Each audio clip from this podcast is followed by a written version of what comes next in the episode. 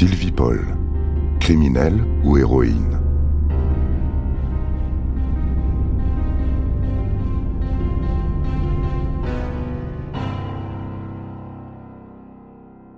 Trois années se sont écoulées. Le 10 décembre 1954, les assises de la Seine deviennent le théâtre du fameux procès chargé d'apporter justice au meurtre de Jeanne Perron. Point de photographes dans la salle d'audience. Leur présence a été récemment interdite par la loi.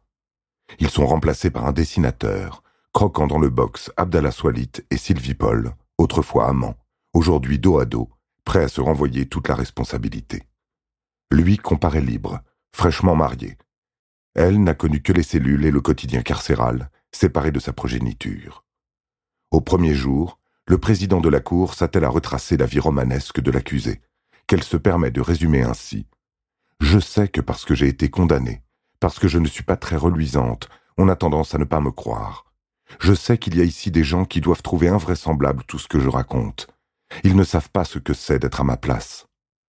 À l'âge de 41 ans, Sylvie Paul, que les journaux surnomment la meurtrière, la révoltée, la femme damnée, a passé la majorité de son existence derrière toutes sortes de barreaux. Née en 1913 dans la région parisienne, petite dernière d'une famille ouvrière, elle délaisse le cursus scolaire à 12 ans et travaille dans une usine d'huile et de savon avec sa mère, qui tâche tant bien que mal d'élever ses cinq enfants.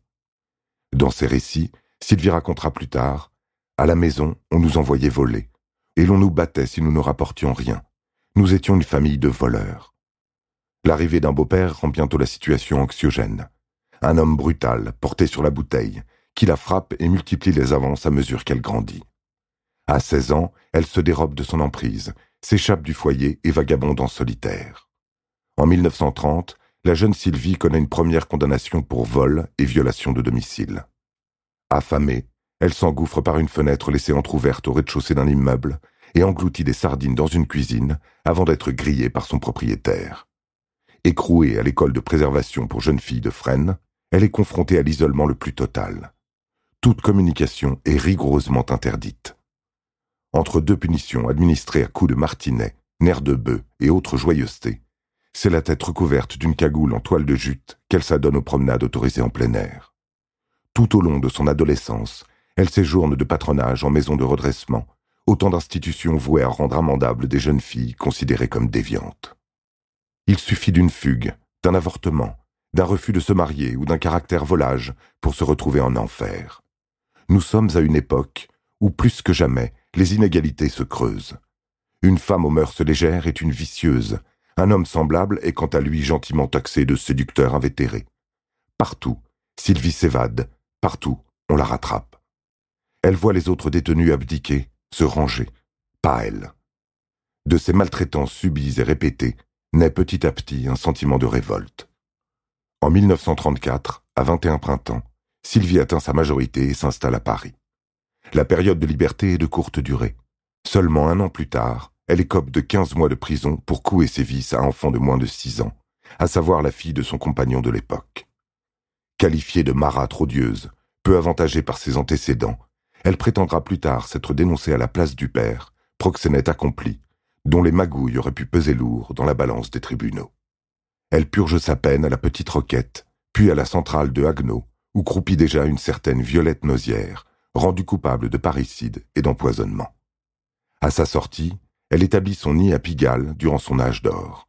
Secouée par les règlements de compte entre truands, les tripots clandestins, les nuits fiévreuses derrière les portes des cabarets, et les rafles de la police combattant le trafic d'héroïne. Au cœur de ce joyeux bazar, les activités de Sylvie Paul demeurent nébuleuses. Entraîneuse, racoleuse, guide pour touristes naïfs. Au cours de son procès, elle opte pour une modeste synthèse.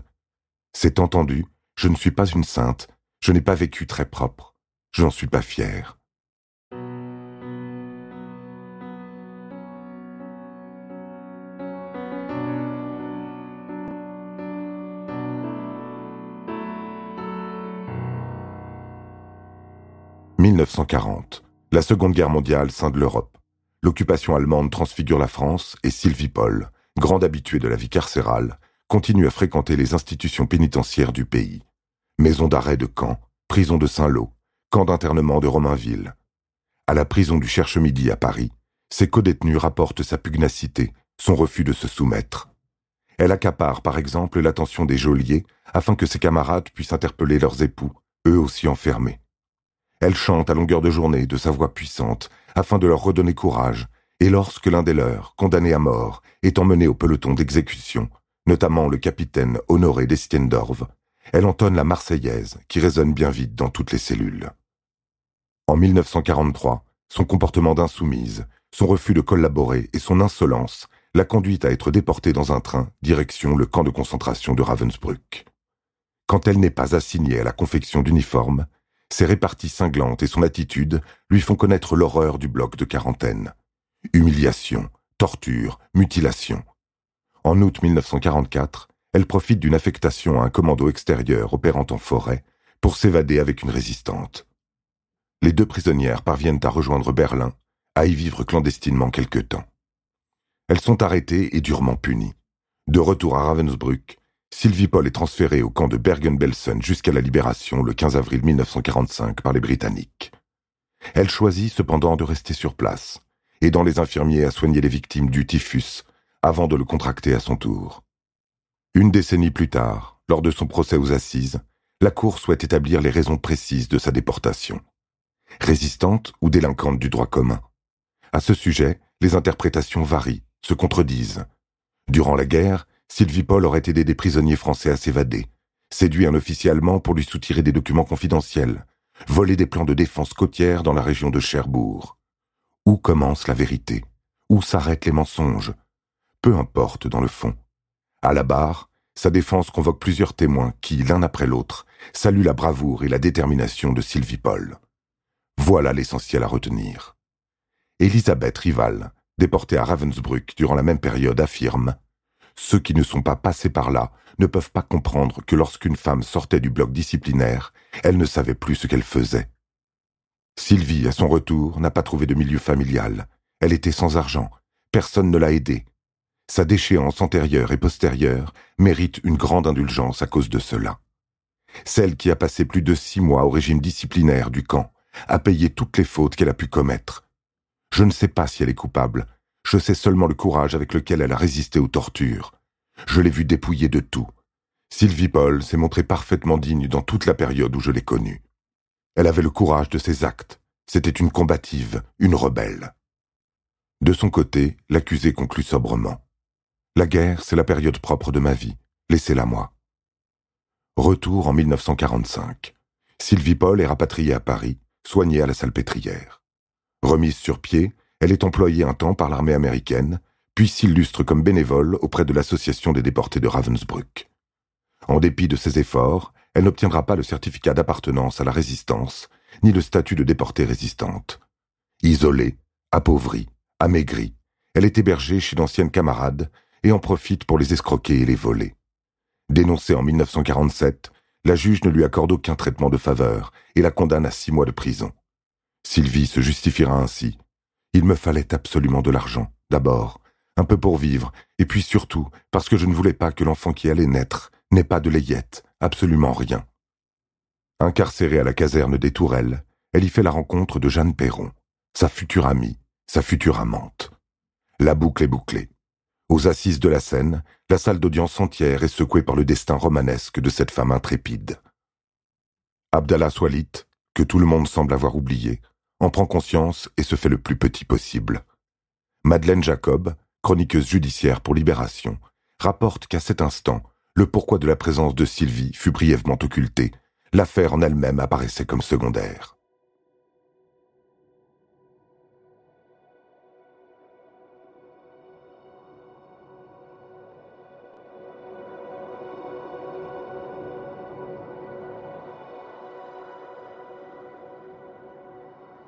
Alors, le lendemain, au second jour du procès, l'avocat général revient à la charge et prétend devant le jury que l'accusé a étranglé Madame Perron. Rien ne permet d'établir avec certitude que la victime a été tuée dans la chambre du premier étage. Le meurtre a très bien pu se dérouler dans la cuisine au rez-de-chaussée, à portée de main de la trappe menant à la cave, rendant ainsi le transport du corps accessible à n'importe qui, et à plus forte raison à une femme enceinte. Telle est la version de la partie civile. Une querelle éclate, Sylvie Paul frappe Jeanne Perron d'un coup de bouteille, puis décontenancé par la patronne agonisante, achève ses souffrances à l'aide d'un paillon appliqué sur sa bouche. En réaction, l'accusée, jusqu'ici calme et mesurée, explose et démontre ses talents de tragédienne. Elle se lève brusquement, hurle, déverse un flot d'injures, s'emporte. Ce n'est pas vrai, je n'ai pas fait ce que vous dites, je m'en fous d'être condamné à perpète pour mon coup de bouteille, puisque je l'ai donné, mais je ne veux pas payer pour le reste. Elle se retourne vers Abdallah Swalit, le traite d'assassin, puis tente d'atteindre la porte du box. Les gardes la retiennent, elle les frappe et, excédée, le président de la Cour ordonne qu'on l'évacue. Le troisième et dernier jour d'audience est consacré au discours des deux camps. À la surprise générale, l'avocat général fait preuve de modération, évacue dans son réquisitoire la thèse d'une préméditation et convient qu'il ne puisse s'agir que d'un crime de colère.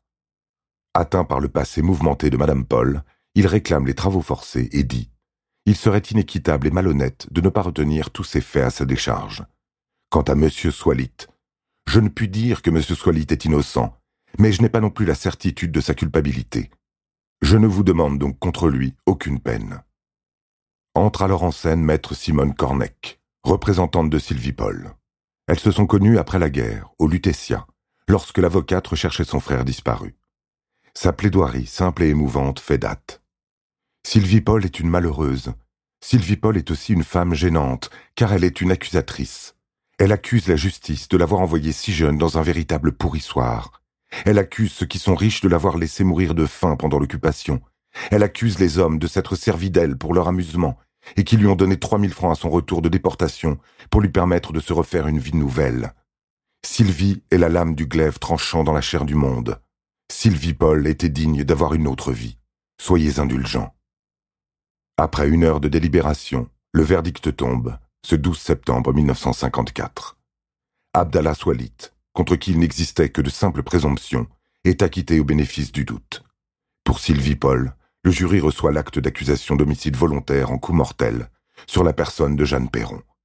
Elle écope de dix ans de réclusion criminelle et voit son autorité parentale déchue. Sa peine est purgée à la centrale d'Agno, sa sortie prévue pour le 6 novembre 1960, sans qu'elle ne puisse profiter de la liberté conditionnelle. Malgré le combat de ses avocats, la quinzième chambre correctionnelle de la Seine ne lui rend pas la garde de ses enfants. Pierrette et Sylvestre sont laissés à son frère et Simone, la cadette, est confiée à une œuvre. À 47 ans, dont 30 vécus en captivité, Sylvie Paul se retrouve comme à son habitude seule, sans ressources. Après une tentative de suicide avortée, elle s'enferme à nouveau et, pour la première fois, la décision vient de sa propre volonté. Elle rentre dans les rangs d'un couvent du Doubs, près de Besançon, en 1962, et y mourra en 1984. Encore et toujours recluse, certes, mais enfin libre.